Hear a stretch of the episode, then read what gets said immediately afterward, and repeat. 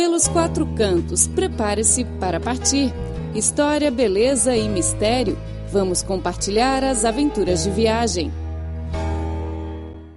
Olá, ouvinte, seja muito bem-vindo a mais uma edição do programa Pelos Quatro Cantos. Eu sou Clara Lee e quem está ao meu lado é Luiz Tasso Neto. Oi, Neto. Olá, Clara. Olá, ouvintes, tudo bem? Hoje a gente tem um convidado muito especial, que tem tudo a ver com o nome do nosso programa, né? Uhum. É, é um amigo meu que é formado em rádio e TV pela Universidade Casper Libero de São Paulo. Também é fotógrafo profissional e hoje trabalha na Xinhua. Uhum. Cauê Ferraz. Olá, Cauê, tudo bom? Olá, tudo bem?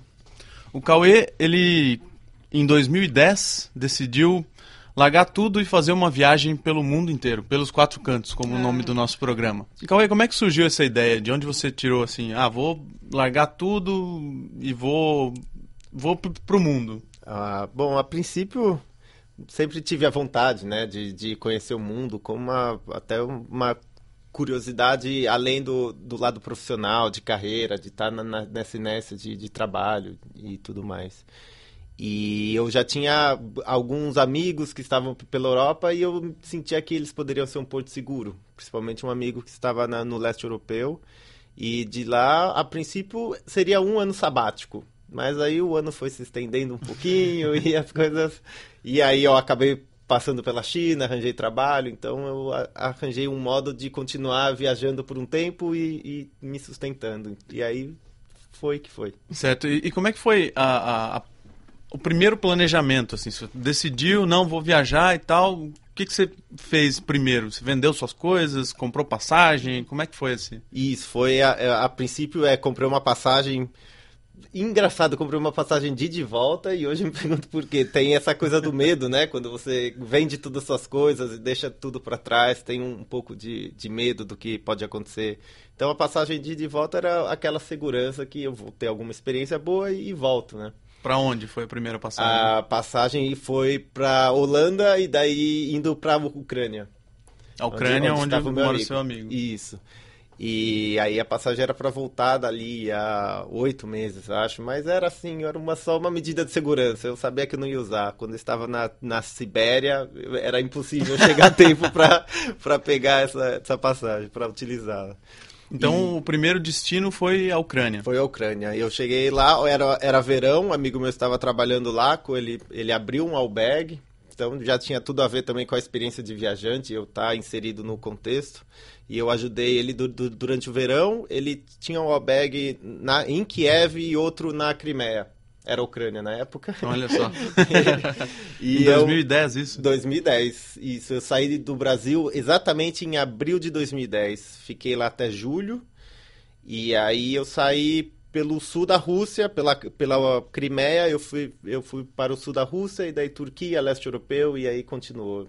Deixei a... Aí, então você ficou três meses na Ucrânia. Isso. E aí, em seguida, passou pela Rússia. Em seguida, passei pela Rússia rapidinho. Eu gostaria de ir é, para a Geórgia, mas por questões de fronteira, né? Visto, como viajante e tudo mais, é, e eu fui deixando as coisas acontecerem, fluir do jeito mais fácil. Aí você foi para Turquia, Daí então. foi para Turquia, que era um dos sonhos. Acho que, né, a viagem vai acontecendo e você eu tento não planejar tão, com tanta antecedência. Uhum. Mas a Turquia era um dos países que eu sempre tive muita curiosidade e reservei um mês só para ficar lá e valeu a pena. Tá, a gente já, já chega na Turquia, mas uhum. fala um pouquinho da, da Ucrânia. Como é que era naquela época para você? É era uma coisa totalmente nova, totalmente diferente do Brasil. Qual, qual a experiência que você teve na Ucrânia? É, acho que a Ucrânia foi, foi um baque, até por ser um, um país, na época, ainda mais isolado, né? Não, não, não teve o evento da Eurocopa depois. E o ucraniano, ucraniano você fica um pouco no meio do caminho, porque eles são um pouco europeus, um pouco russos e muito americano lá. Não sei, a, a, talvez a questão por ser uma um lugar estratégico, então tem muito, muito expatriado americano vivendo lá. E era um país engraçado, mas ainda muito fechado, uma, um ar meio carregado, até se comparado com, com o brasileiro, com a leveza que, que existe, com a amizade. O ucraniano era, era um povo mais. É um pouco. Eu ficava ressabiado, né? Achava que era um povo um pouco, um, uhum. um pouco sério demais para mim e tal. Entendi. E, assim, no mundo ideal, se não tivesse ocorrendo esses problemas que estão ocorrendo agora, você recomendaria as pessoas para visitar a Ucrânia? Onde, onde você recomendaria? Ah, sem dúvida. Até pela história, né? A Ucrânia, na verdade, foi a Kiev foi a primeira capital da Rússia. Então, uhum. é, tem uma tem uma história muito muito peculiar. Kiev, Lviv, que é uma cidade turística, é um pouco um pouco polonesa, um pouco ucraniana e eles têm até uma língua própria lá, um dialeto. Eu sou fã de Clarice Lispector, a escritora brasileira, e fui visitá-la onde ela nasceu. Hoje é uma vila abandonada, como muitas cidades na Ucrânia. Até uma herança do, do comunismo que passou, muitas cidades foram, foram abandonadas. E aí Odessa, que é uma, um porto estratégico onde tem uma história muito bela, e a escadaria de Odessa do, do filme do, do Eisenstein uhum. foi feito lá, e eu gosto muito de cinema. E aí a Crimeia, que também é um parece que é um outro país, né? Já era uma região autônoma na época e, e eles têm vinhos, uma culinária própria. E foi é bem interessante, é um país bem multicultural, eu diria. Certo. E aí daí então depois você foi para a Turquia. Como é que você fez o, o, deslocamento? Era sempre de avião, trem, é, a, ônibus? O meu, con, meu conceito inicial era até não pegar avião, eu queria ir hum. sempre por terra ou mar. E, é, mas trem, né? A, a, infraestrutura de trem é muito boa na Ucrânia, apesar dos trens serem muito, muito lentos.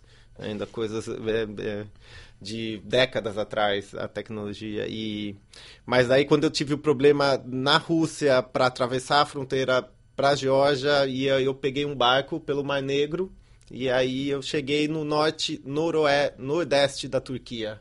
Chamava Trabzon a cidade. E a Turquia, como você disse, era um sonho já de conhecer e você ficou um mês lá. Uh, conta pra gente quais os lugares que você visitou, o que, que você sentiu do país. Aí, é, a, a, Turquia eu brinquei assim que eu saí, que era como se eu estivesse no Brasil, mas com uma religião diferente, assim, pela, pela um povo sorridente, muito hospitaleiro e e o país também tem cenários muito peculiares, né? Tem a famosa Capadócia, que foi um, uhum uma coisa marcante. Mas é, vindo pelo norte, eu fui até Ankara, ou Ankara, depende de algum, do, como as pessoas falam, que é a capital, fica no centro. Fui, fui seguir ao sul, acho que o litoral, a parte mediterrânea, né, tem, faz, tem o litoral do Mar Negro e o litoral da, do Mediterrâneo. Uhum. E a parte do Mediterrâneo já tinham me avisado que eram muito bela, que eu, e eu estava, era agosto, era pleno verão, então aproveitei para ficar lá e uma coisa interessante, eu estava durante a época do Ramadã, uhum. então não havia muitos turistas. Então não. eu tinha, eu estava, era alta temporada e os turistas tinham, os turistas turcos haviam sumido, né, por causa do, do, do mês sagrado. Uhum. Então foi uma época coincidentemente muito boa para viajar. E eu conheci Izmir, é uma cidade que eu recomendo muito, muito cultural, muito muito interessante, e a capital Istambul é é demais. Capital é, de vários impérios, é, enfim. Sim, é, é, é, a história viva, assim, da humanidade pulsando. Uhum. E nessa, nessa passagem pela Turquia, você estava sozinho? Assim, você não tinha ninguém conhecido lá? Estava sozinho. Aí foi, é, foi quando eu comecei a utilizar o Couchsurfing na época, um, ah. um site de como se fosse um Facebook, né, um, um de rede social, mas para viajantes e você conhece pessoas locais. Em lugares turísticos eu, eu não utilizava, até pela infraestrutura hoteleira né, ser boa. Mas para cidades grandes é muito bom você conhecer os locais, eles vão te indicar o, o melhor lugar, você explora melhor o país. E também tem a situação, fazendo uma rota turística, você sempre encontra viajantes, né, que estão, uhum. que tem um plano parecido com o seu. E, e dessa forma é o que eu digo, nunca se está sozinho. Nunca você está sempre, sozinho.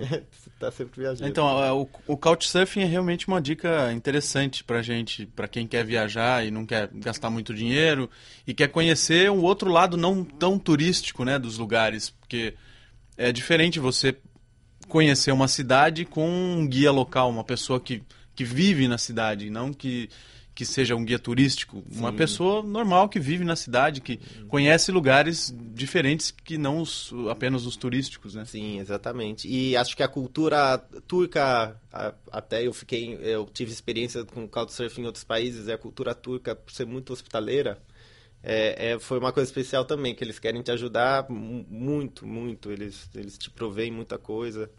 Se eu não me engano, até no Alcorão tem algo sobre isso, assim, ajude o estrangeiro que visite a sua terra, tal. E talvez pela semana do Ramadã tá acontecendo, então acho que eu senti muito muito bem, muito seguro. Muito bem recebido. Mas muito bem recebido, mas por outro lado, já ouvi mulheres falando que com mais ressalvas, entendeu? Também ah, tem essa, essa de viajar como um homem, uhum. é, a, a, cultura nos países islâmicos tem essa diferença uhum. de gênero. E, e, depois da Turquia, qual o próximo destino? Da Turquia eu segui para Bulgária e aí foi quando eu, eu gostaria muito de, de seguir para a Ásia. A Ásia era, era o meu sonho, mas aí eu queria continuar um pouco pela Europa e queria ir pela Transiberiana. Era uma uhum. coisa que eu queria fazer para chegar na Ásia. Mas como era muito. Já estava no começo de setembro, eu sabia que o inverno ia chegar para um brasileiro. O inverno foi, na Transiberiana. É, foi um pouco assustador. Então eu comprei uma passagem saindo de Budapeste até a Finlândia e daí de lá eu chegaria mais rápido a São Petersburgo, onde eu poderia começar a Transiberiana. Então foram semanas rápidas que eu fiquei na Bulgária, na Romênia e na Hungria. Hungria apenas Budapeste, que é a capital, uhum. que é, é, sensacional. A Bulgária me marcou muito pela questão é, das trilhas, montanhas, lagos.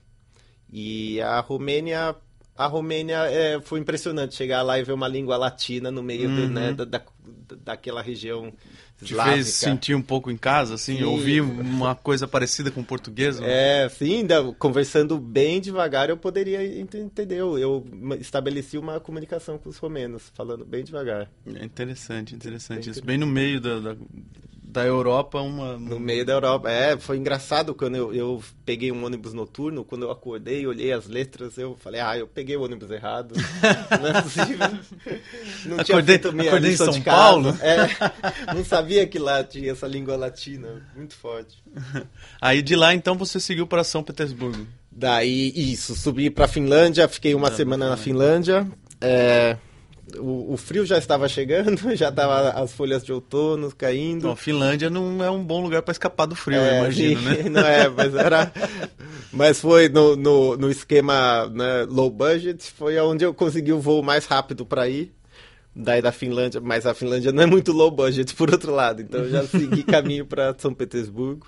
E aí, São Petersburgo a Finlândia, eu tinha uma impressão de um, um, país mais frio, tal, as pessoas, né, com uma reação mais fria. Eu achei que ia ser uma extensão quando eu chegasse na, na Rússia, uhum. por, por, por eles compartilharem o mesmo clima. Mas o russo também é uma, é, tem uma hospitalidade diferente, um pouco mais quente, assim, talvez. É uma... diferente do que a gente vê, principalmente nos filmes de Hollywood, é, essas sim, coisas, sim, né? É. O estereótipo do russo, aquele durão. O durão. Eles difícil, são durão, eles são durões. Mas aí quando ele vai com a sua cara, aí ele, ele te abraça, te beija. Mas assim, ele é bem durão a princípio. Ele não, ele não é uma não é tão amigável. Precisa ganhar confiança primeiro. Precisa ganhar confiança, sem dúvida. Mas fui muito bem recebido também. A Rússia e São Petersburgo, uma cidade que me marcou, assim, uma das mais bonitas que eu, que eu já, já É mesmo? O que, o que você destacaria em São Petersburgo? Eu acho que, até pela história né, da aristocracia russa, e eles queriam ser um império, eles copiaram muita coisa da, da Europa, mas eles fizeram numa, numa amplitude muito maior. E Daí você tem na, na beira do rio os palácios, as casas muito belas, as catedrais. E eu, mas a coisa mais marcante é o Museu Hermitage, que é, é a maior coleção de obras francesas do mundo, incluindo os museus da França. Porque quando, quando a Rússia invadiu no século XIX, uhum. pegou muito, muita arte deles. E e é impressionante, é um museu impressionante. É uma das, um dos museus mais, mais marcantes que eu visitei. E é o que eu recomendo, sem dúvida, de São Petersburgo. E aí, de São Petersburgo, você seguiu pela Transiberiana. Fiz, é, mas como eu gostei demais da Rússia, e aí eu fui aos poucos. O russo tem uma característica parecida, é, parecida com como brasileiro no sentido assim, ah, eu conheço alguém que mora nesse lugar, você ah. pode ficar na casa dele. Ah. E aí eu, o meu roteiro acabou sendo guiado por, por esse ah, caminho, entendeu? Ah, eu conheço alguém que mora lá. Daí eu falei, ah, então vou comprar um ticket de voo para aquele lugar. Daí eu ficava lá um tempinho, voltava.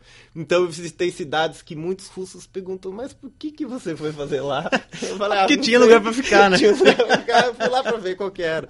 Então eu fui em Petrozavodsk, que é uma cidade que é na beira de um lago, e, e aí lá que eu comecei a conhecer a cultura russa da, da sauna que eles fazem, que é bem uhum. interessante. Você tá numa sauna de 50 graus e pula na água a zero graus. então é uma sensação bem, bem maluca. Você fez isso? Fiz, fiz. fiz umas duas vezes, sim.